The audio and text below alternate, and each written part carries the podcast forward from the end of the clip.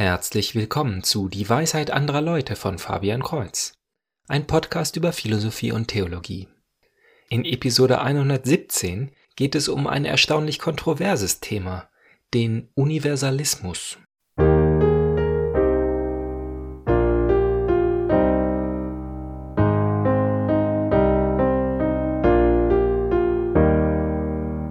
Was ist eigentlich Universalismus und was ist daran kontrovers? Und warum lautet der Titel der Episode eigentlich Wagen wir es zu hoffen? Fragezeichen? Das ist etwas kompliziert auseinander zu dröseln, da der Begriff mehrere Bedeutungen hat und vielleicht zu Unrecht zugewiesen wird. In dieser Geschichte geht es um protestantische Kirchen, die nicht nur den Universalismus vertreten, sondern auch lehren, dass Jesus selber es gelehrt hat und alle anderen Theorien später von bösen Menschen erfunden wurden. Also, die Universalisten beziehen sich auf ein anderes Wort, das im Griechischen Apokatastasis heißt. Dabei geht es um die Aussöhnung der Schöpfung mit Gott. Petrus nutzt dieses Wort in seiner Predigt in Jerusalem, Apostelgeschichte Kapitel 3. Er spricht von der Wiederherstellung von allem, also das, was Gott zum Ende der Welt tun wird, Himmel und Erde wieder vereinigen. Soweit so orthodox, doch nun kommt die Reformation dazu und erforscht die Frage, wann, warum und wie genau der Mensch eigentlich gerettet wird. Luther sagt, dass der Glaube alleine zum Heil führt, und sogar wenn ein Mensch dieses Heil annimmt, dann ist dies nicht die Entscheidung des Menschen, sondern Gott, der diese gute Heilstat in ihm vollbringt. Calvin sagt, dass Gott schon zu Beginn der Welt festgelegt hat, welche Seele gerettet wird und welche verdammt ist. Beide lehnen die Existenz eines Fegefeuers ab. Eine gerettete Seele geht also direkt in den Himmel, eine verdammte direkt in die Hölle. Wenn aber Gott alle Menschen retten will und die Errettung alleine von Gott abhängt, dann bedeutet dies doch, dass letztlich alle Menschen gerettet werden. Schon im 18. Jahrhundert schwelt diese Lehrmeinung, die im 19. Jahrhundert in der Universalist Church of America Ausdruck findet. Demnach gibt es nur ein Fegefeuer und keine Hölle. Also wann immer Jesus vom Feuer spricht, dann meint er eine begrenzte Läuterungsphase. Letztlich aber, wenn Gott die ganze Schöpfung aussöhnt, dann werden alle Seelen in den Himmel kommen, eine Hölle gibt es nicht, da sie leer sein würde. In der extremeren Variante des Universalismus wird gar nichts in der Hölle sein, nicht einmal der Teufel, Satan selber. Ein paar Mal bereits habe ich den Kirchenvater Origenes erwähnt. Zusammen mit Tertullian ist er einer der wenigen Kirchenväter, die nicht heilig gesprochen wurden, und das Thema Universalismus hat damit zu tun. Wenn man sich seine Schriften anschaut, dann kann man zu dem Schluss kommen, dass er vielleicht die Errettung aller Menschen gelehrt hat. Das gleiche kann man aber wie gesagt auch mit der Bibel tun. Mehrfach spricht Jesus in Gleichnissen, in denen Menschen in die Hölle kommen. In der Parabel des reichen Mannes und Lazarus leidet der Sünder eindeutig im Feuer und ein tiefer Abgrund liegt zwischen ihm und Abrahams Schoß. Jesus sagt, dass einige ins Gehenna geworfen werden, wo das Feuer ewig brennt. Und doch kann man, wenn man so will, der Meinung sein, dass alle Menschen letztlich errettet werden. Okay, die Feuer von Gehenna brennen ewig. Aber das heißt ja nicht, dass die Menschen ewig darin brennen. Klar, die Sünder werden hinaus in die Dunkelheit geworfen und dort ist das große Zähneknirschen aber dann, einige Zeit später, werden sie dann doch wieder hereingeholt. Die christliche Tradition dagegen war schon immer davon überzeugt, dass es eine einfache Interpretation von Christi Worten gibt, nämlich, dass es eine Hölle als endgültiges Ende für viele Menschen gibt. Auch die Lehre vom Fegefeuer würde gar keinen Sinn machen, wenn es nicht von der Hölle zu unterscheiden wäre. Doch zurück zu Origenes.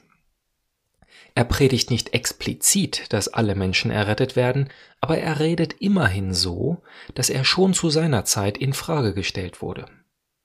Im zweiten Konzil zu Konstantinopel 553 nach Christus wurde eine Form des Universalismus als Irrlehre verdammt. Aber Moment. Das Konzil und die ganze Kirche seither lehren nicht, dass jemand definitiv in die Hölle kommt, sondern nur, dass es falsch ist zu lehren, dass niemand in die Hölle geht. Welche Meinung andere Kirchenväter und Traditionen auch haben, das Magisterium macht dieses Thema nicht zum Glaubensdogma. Und 553 ist immerhin über 500 Jahre nach Christi Tod, und aufgrund von politischen Machenschaften zwischen Papst und Kaiser kann man sogar dieses Konzil in Frage stellen. Und so stehen auch heute noch die Universalisten von Amerika fest in der Meinung, dass die Hölle nur temporär ist. Und selbst wenn, behaupten diese, jemand durch die Furcht vor der Hölle in ein rechtschaffenes Leben kommt, hat dies nichts mit der freien Liebe zu tun, die wir Gott schulden. Naja, über die Unausweichlichkeit von gemischter Motivation habe ich in Episode 103 gesprochen. Doch die Frage beschäftigt nicht nur eine abgesonderte Kirche irgendwo in Nordamerika. Auch ein so berühmter katholischer Theologe wie Hans Urs von Balthasar spricht über dieses Thema. Er schreibt, Wer mit der Möglichkeit auch nur eines auf ewig Verlorenen außer seiner selbst rechnet, der kann kaum vorbehaltlos lieben. Das Buch Kleiner Diskurs über die Hölle wird im Englischen genannt Wagen wir zu hoffen, dass alle Menschen gerettet werden? Das klingt ziemlich ähnlich zu Universalismus. Und deshalb werden von Balthasar selber sowie auch heute Bischof Robert Barron, der denselben Punkt vertritt, kritisiert, eine Irrlehre zu verbreiten. Beide jedoch distanzieren sich vom Universalismus. Von Balthasar betont sogar, dass sich jeder Christ der Möglichkeit der ewigen Verdammung stellen muss. Universalismus zu lehren wäre falsch. Aber wenn Jesus gefragt wird, wie viele Menschen in den Himmel kommen, dann weicht er der Antwort aus und betont, dass sich jeder bemühen muss. Ganz ähnlich lenkt von Balthasar von der konkreten Frage ab und betont, dass jeder Christ allen anderen Menschen den Himmel wünschen muss. Jemand, der wirklich radikal sogar seine Feinde liebt, wünscht und betet, dass selbst der theoretisch schlimmste Mensch der Weltgeschichte umkehrt und in den Himmel kommt. Wenn jemand, der wirklich radikal liebt, jemanden sieht, der so sündhaft und verbohrt ist, dass wir annehmen müssen, dass er in die Hölle kommt, so muss er selber sich noch eine Stufe tiefer stellen. Alles andere wäre Vermessenheit und Arroganz. Es ist nur dann vorstellbar, dass der andere in die Hölle kommt, wenn wir selber bereits da sind. Niemand darf annehmen, dass jemand anders es eher verdient hätte, in die Hölle zu kommen, als man selber. Nun ja, es ist kein Universalismus. Und vor allem macht es keine Aussage darüber, wie es wirklich sein wird. Und damit steht es nicht in Widerspruch zur Bibel, die ziemlich eindeutig lehrt, dass es eine Hölle gibt. Es ist ein logischer Schluss, dass wir nicht hoffen können, selber gerettet zu werden ohne zu hoffen, dass alle anderen auch gerettet werden können. Und doch scheint diese Sichtweise zu extrem zu sein, irgendwo. Eine ähnlich extreme Sichtweise sehen wir in der radikalen Armut und dem Pazifismus des heiligen Franziskus von Assisi. Logisch, theologisch genommen, ist die totale Abhängigkeit von Gottes Gnade die einzige Lebensweise, die die Bibel empfiehlt. Und dennoch leben nicht alle Christen nach dem franziskanischen Ideal, und die Kirche verlangt kein bisschen, dass wir es müssten. Von Balthasar warnt vor Arroganz, Stolz und Vermessenheit. Aber gibt es nicht auch eine Gefahr in die andere Richtung? Selbst diese Wagen wir zu hoffen Sichtweise des von Balthasar kann zu einer ungesunden Einstellung, zum Beispiel der Wahrheit gegenüber führen. Denn wenn es eines Tages so weit ist, dass Gottes Urteil sichtbar wird, und wenn sich dann herausstellen sollte, dass wir selber doch gerettet sind, jemand anders aber nicht, wie können wir dies akzeptieren, wenn wir unser Leben damit verbracht haben, es vom tiefsten Herzen nicht zu wünschen? Es stellt sich im Nachhinein heraus, dass unser Gebet nicht dem Willen Gottes entsprach. Bedeutet das nicht, dass wir uns gnädiger und großzügiger gemacht haben als Gott? Setzen wir nicht doch ein bestimmtes Urteil von Gott voraus, nehmen wir also an, ihn einschätzen zu können, sein Urteil jetzt schon zu können, um daraus das richtige Gebet abzuleiten? Es gibt Menschen, für die die Doktrin von der Hölle ein Grund ist, das Christentum abzulehnen. An einen Gott, der es auch nur zulässt, dass jemand für immer in die Hölle kommt, wollen sie nicht glauben. Sie sind heiliger als dieser Gott. Sie sind gnädiger und vergebungsvoller als Gott. Und es führt zu einem weiteren Problem, das C.S. Lewis als Erpressung durch Mitleid nennt. Der letzte Geist, von dem er in dem Buch The Great Divorce, die große Scheidung, berichtet, hat eine sehr seltsame Sichtweise. Wenn er als Kind einen Trotzanfall hatte, ist er auf den Dachboden gegangen und hat geschmollt. So lange, bis sich eine seiner Schwestern erbarmt hat. Ach, ich kann nicht daran denken, wie der Arme dort alleine sitzt, während wir hier unsere Familienfeier haben. Ich werde zu ihm gehen und ihn trösten. Diese Technik hat sich ihm eingeprägt und er hat sie sein Leben lang angewendet. Wenn er sich selber ins Elend stürzt, dann kann er die gütige Person erpressen, seinem Willen nachzugeben. All seine Wünsche werden erfüllt, wenn er sich selber nur erbärmlich genug macht. Mir wurde gesagt, dass einer meiner Brüder als Kind zum Trotz so lange die Luft angehalten hat, bis er blau angelaufen ist. In der Geschichte von C.S. Lewis kann der Geist es nicht fassen, dass jemand im Himmel glücklich sein kann, als er in der grauen Stadt im Fegefeuer war. Offenbar wird er dann ja nicht benötigt. Er weiß, wann er nicht erwünscht ist, und dann will er sich auch nicht aufdrängen.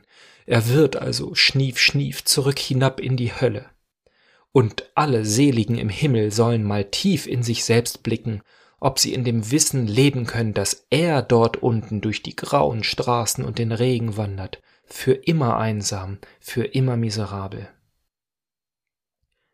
Doch als er schließlich verschwindet, sind die Seligen noch immer selig. Sie erfreuen sich noch immer am Herrn und sind glücklich im Himmel. Durch den Führer George MacDonald lernt C.S. Lewis, dass es doch undenkbar ist, dass das Elend das Glück erpressen kann, dass die Hölle ein Veto über den Himmel hat.